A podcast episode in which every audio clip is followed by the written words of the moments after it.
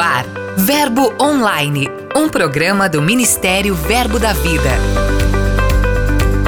Olá pessoal, graça e paz, que bom que você estava aí aguardando o episódio de hoje. Vamos fazer um giro pelo nosso país e acompanhar o que está acontecendo em nossas igrejas. Eu sou a G Monteiro e este é seu programa Verbo Online. Giro de notícias. Conectar à palavra da fé agora está mais fácil e melhor do que antes. Isso mesmo, o aplicativo da Verbo FM está de cara nova e disponível para você baixar. O app foi totalmente atualizado para trazer mais praticidade para os usuários.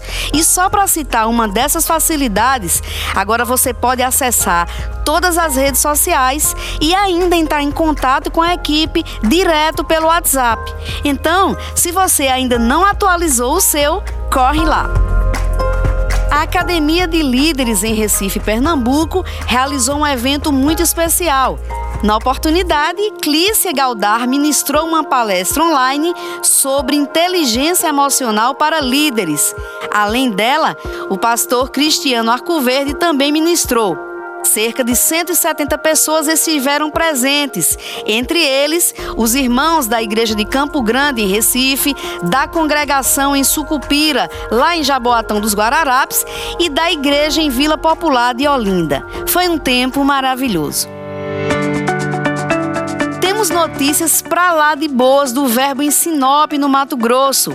Os líderes do projeto Verbo no Lar foram treinados para edificar famílias. Pois é, quem ministrou o treinamento foi o pastor Gilmar Pereira. Foi um tempo precioso de instrução e preparo, no qual mais de 30 pessoas foram treinadas e estão aptas para evangelizar em uma das casas que serão abençoadas pelo projeto. E teve capacitação também na igreja de Porto Velho, em Rondônia. Lá, as equipes do departamento infantil foram treinadas pela professora Jane Marques. Durante a capacitação, foram ensinadas várias músicas infantis, algumas dinâmicas que foram aplicadas e vários materiais metodológicos que foram apresentados. Para fechar o treinamento com chave de ouro, líderes, professores e monitores foram empossados com imposição de mãos. Foi uma bênção.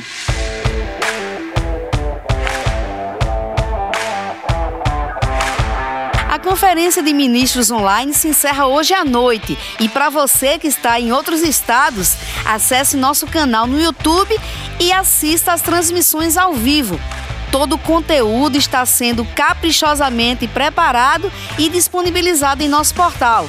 Se você chegou aqui ou está me ouvindo prostrado nas circunstâncias, daqui para sexta-feira você vai ficar prostrado em adoração.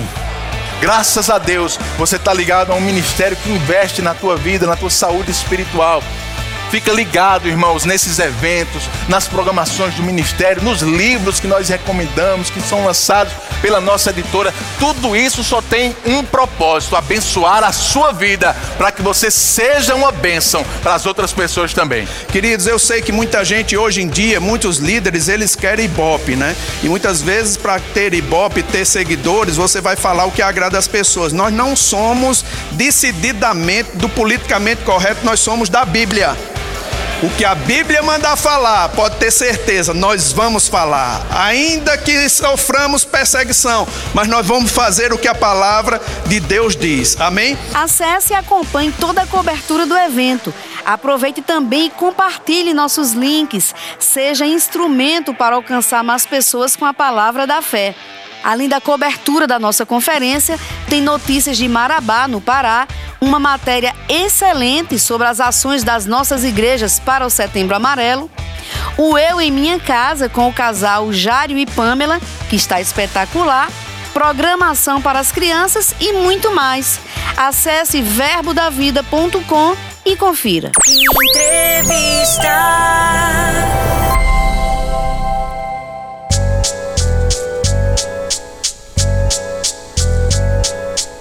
Nosso entrevistado de hoje é o pastor Cristiano Arcoverde. Ele é jornalista, radialista, professor das escolas Rema e também pastor presidente do Verbo em Campo Grande, no Recife, Pernambuco. Pastor, seja bem-vindo ao programa Verbo Online. Oh, que maravilha! Muito obrigado, G. Olha, posso chamar de G, né?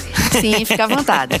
é uma Pastor, alegria o senhor, muito grande. O senhor está aqui em Campina acompanhando a conferência de ministros online. O que é que o senhor está achando dessa segunda edição? Meu Deus do céu, é sempre uma alegria poder participar das nossas conferências. E essas conferências são um grande fortalecimento para a vida dos ministros. E eu louvo a Deus pela oportunidade de estar aqui nesse período. É, eu gosto de falar que conferência, nós, eu, eu tenho um carro e quando eu chego um determinado período de quilometragem, eu preciso levar um carro para fazer uma revisão nele, né? Sim. E aí é como eu me sinto quando eu venho para uma conferência de ministros. Estou trazendo o carro que se chama Minha Vida para uma revisão. Revisão e ser reabastecido. E né, reabastecimento é muito bom. pastor? Muito bem. Nós estamos no Setembro Amarelo, né? Algumas igrejas estão empenhadas, inclusive, em ações sobre esse assunto. A sua igreja, ela está empenhada em alguma ação nesse sentido, pastor? É, graças a Deus, com certeza nós temos, inclusive fazemos um trabalho não apenas no período de setembro, né? Nós chamamos o nome de Projeto Cairóis, que esse projeto é voltado para mulheres que vivenciam uma situação de depressão né, e de dores, né, onde trata desse contexto emocional. Né? Sim. E é um programa de, de acompanhamento mesmo, né? Nós temos um corpo de, de ministros e de profissionais que acolhem essas mulheres, né, que sofrem, né, estão sofrendo essas dores, né, que a gente chama às vezes de dores emocionais, né, tá sofrendo essas dores e elas têm sido muito fortalecidas, assim é muito bom ver que muitas dessas mulheres, quando chegam, elas são tão impactadas e tão fortalecidas, né, através da palavra, através dos momentos de comunhão que elas têm e através desse acompanhamento de psicólogo. Temos assistente social também que está engajada também nesse trabalho, inclusive lidera esse trabalho, né, um assistente social. Então, assim, é muito bom poder fazer esse trabalho não apenas no setembro. Eu entendo que o mês de setembro tem sido como uma bandeira que é levantada para um despertamento, mas Uma conscientização É, maior, uma né? conscientização maior, perfeito. Mas essa problemática, né, essa situação das questões emocionais, elas precisam estar constantemente sendo tratadas e observadas, porque é como eu gosto de dizer, né, a, é, a nossa vida, nossa alma é como a água da piscina, né? Ela precisa sempre estar sendo tratada, sempre estar sendo renovada, como a própria Bíblia diz lá em Romanos capítulo 12, versículo 1. Falar em dores emocionais, o senhor tem um livro que tem se tornado um sucesso, que é Livres da Amargura. Pensando nisso, pastor, e pensando nesse mês de setembro que o foco está maior nesse assunto, quais são os sintomas que caracterizam uma pessoa amargurada e quais consequências essa amargura pode trazer para a pessoa? Olha aí, muito importante essa observação. Realmente esse livro tem sido é, uma ferramenta de tratamento, de fortalecimento de milhares de pessoas. né? Eu lancei esse livro no ano 2019, mas assim eu estou muito impactado com o alcance dessa literatura e com a, a repercussão espiritual dela, né? O impacto na vida daqueles que estão lendo, estão fazendo esse tratamento que eu chamo, né? Um tratamento espiritual. E eu sei que essa- muitas vezes as pessoas elas não conseguem identificar a situação de amargura que ela está vivenciando, né? Amargura, só para conceituar, é muito importante, é alguém que vivencia um desgosto, né? Um Sim. amargurado é um desgostoso, um desgostoso às vezes da vida. Não acha graça né? em nada. Não acha graça em nada. Então, e isso tem uma causa, né? Isso aconteceu, tem uma, que- como eu digo no livro, né, num primeiro estágio, uma semente, né? Então, às vezes um mal entendido, às vezes uma palavra que você ouviu ou alguém ouviu e aquilo impactou de um modo tão negativo naquele coração, naquela alma, né? E aí aquela pessoa começa a alimentar né, sentimentos de tristeza, né, de, de rancor, né, e te- aí vão, vão subindo os níveis, né, de raiva, de ódio, e aí entra em muitas ações e, e essas ações elas são importantes. Só para conceituar para você, eh, em relação ao contexto de características, né? Tem uma, algumas perguntas que eu trabalho no livro e vale a pena demais fazer essa observação. Por exemplo, tem uma pergunta que eu coloco, né? Você se sente triste quando sabe do êxito daquela outra pessoa? Você fica chateado quando você sabe do êxito de alguém? Aquela conduta ah, poderia ser eu, né? né? Porque ela Aí, e não eu. Às vezes alguém pode dizer assim: ah, mas isso é uma inveja.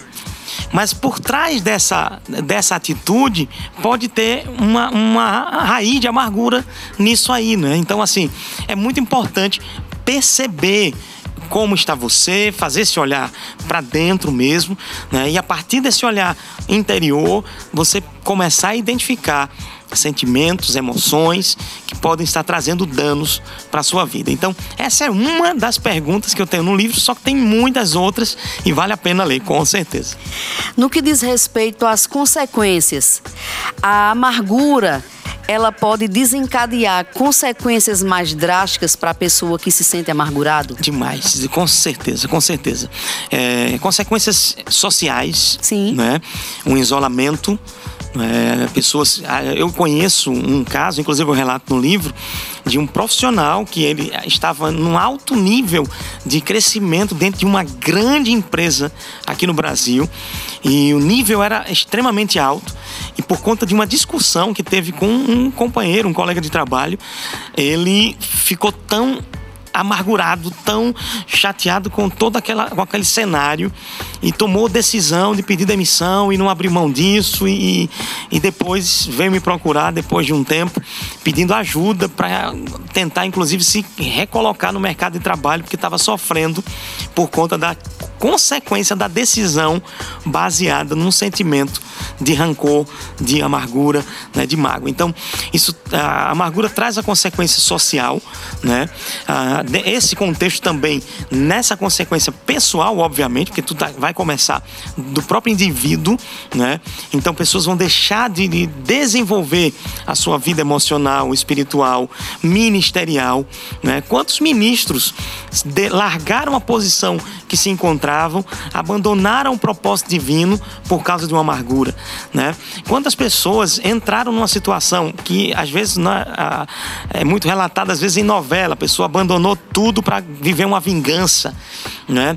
Deixou tudo, isso não é coisa de novela só não, né? Isso é de fato muitas pessoas às vezes vivenciando uma, uma, uma situação de amargura, elas deixam todo um curso da sua história, da sua trajetória que ela estava vivendo para passar a viver um sentimento de perseguição, para passar a viver um sentimento de vingança e tudo isso tem uma relação direta com a amargura. Inclusive depressão, né? O amargurado pode sim mergulhar nesse universo depressivo e isso também é bem, é bem delicado. A gente acompanha alguns casos. Tanto é que uma das, uma das ações né, que eu comecei a perceber e que me moveu, inclusive, a, a escrever esse livro, uma, um dos propósitos foi justamente ter identificado né, ao longo desses anos de pastoreio. Né, hoje eu tenho, estou completando nesse ano agora, agora em setembro, aleluia, né, nesse período, né, 16 anos de pastoreio. E o que é que eu percebi ao longo desses anos? Que cerca de 90% que chegava ou que chega em aconselhamento pastoral, que é o trabalho no gabinete pastoral, tem alguma coisa relacionada à amargura. Pessoas estão saindo das igrejas muitas vezes não por direção de Deus, muito embora elas às vezes dizem que é uma direção de Deus ou que o tempo chegou, mas não. Quando a gente vai um pouquinho mais a fundo, a gente percebe que houve uma chateação, que houve uma tristeza e aí tudo isso são repercussões né, e resultados muitas vezes negativos que a pessoa vive por causa desse sentimento.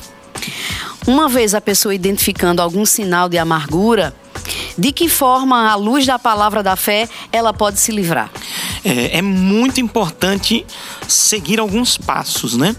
Então, esse, o primeiro passo que é, é, é muito importante é esse, esse contexto da identificação mesmo, né?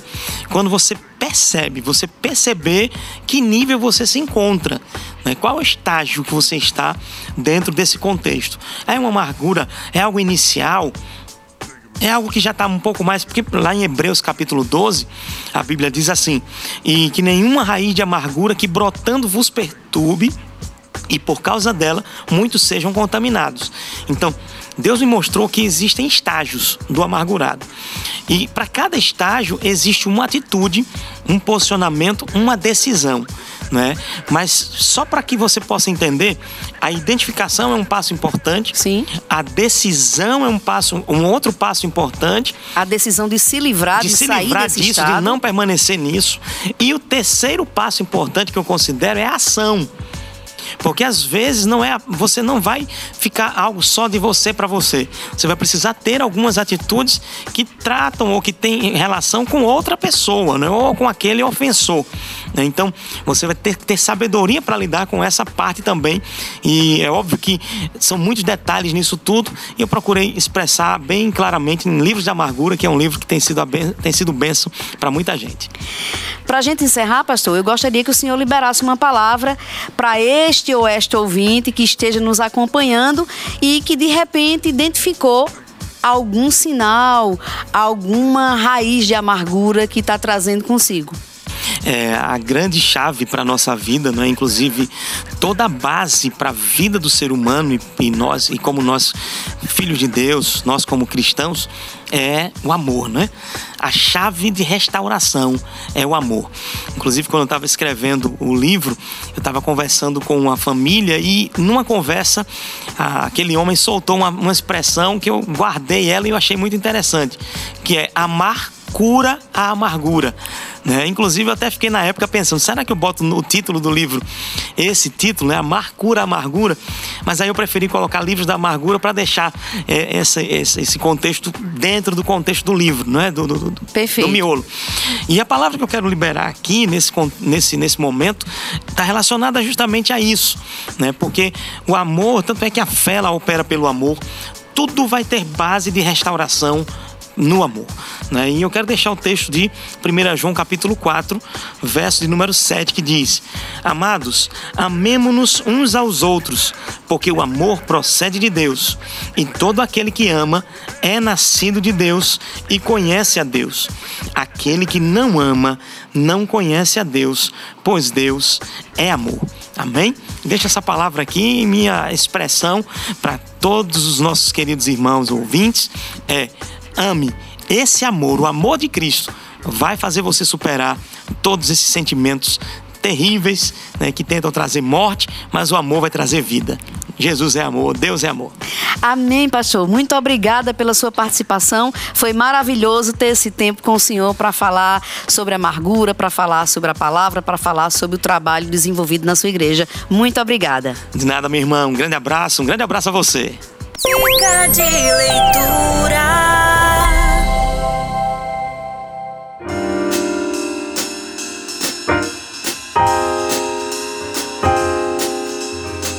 A nossa dica de leitura de hoje vem lá de Caruaru, do estado de Pernambuco. Vale a pena conferir. Olá, ouvintes da Rádio Verbo FM. Eu sou o pastor Renato Santos. Sou pastor do Verbo da Vida no Salgado, na cidade de Caruaru, Pernambuco. Eu estou passando aqui para trazer essa indicação de um bom livro para você, Os Cinco Impedimentos ao Crescimento na Graça. Esse livro, o irmão Hegel, ele aborda pontos importantíssimos para o crescimento nosso como cristãos. Né? Ele trata a questão de reconhecermos os pequenos impedimentos que muitas vezes fazem com que não corramos a nossa carreira da fé, a carreira que está proposta para nós. No livro, ele aborda sobre a leviandade, a negligência, a preguiça, a tagarelice, a imitação. São pontos que parecem ser pequenos, mas que fazem toda a diferença no nosso crescimento espiritual. Então, fica aqui a minha dica para você. Corre lá, adquire esse livro e seja abençoado na prática da palavra. Um abração. O livro indicado pelo pastor pode ser encontrado nas nossas lojas físicas e também no verboshop.com.br. Passa lá.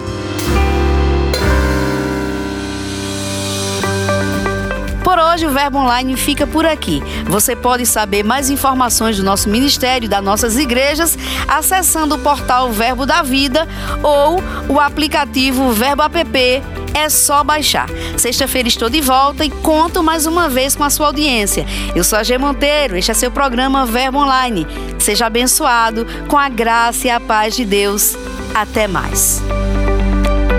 Você ouviu Verbo Online, um programa do Ministério Verbo da Vida.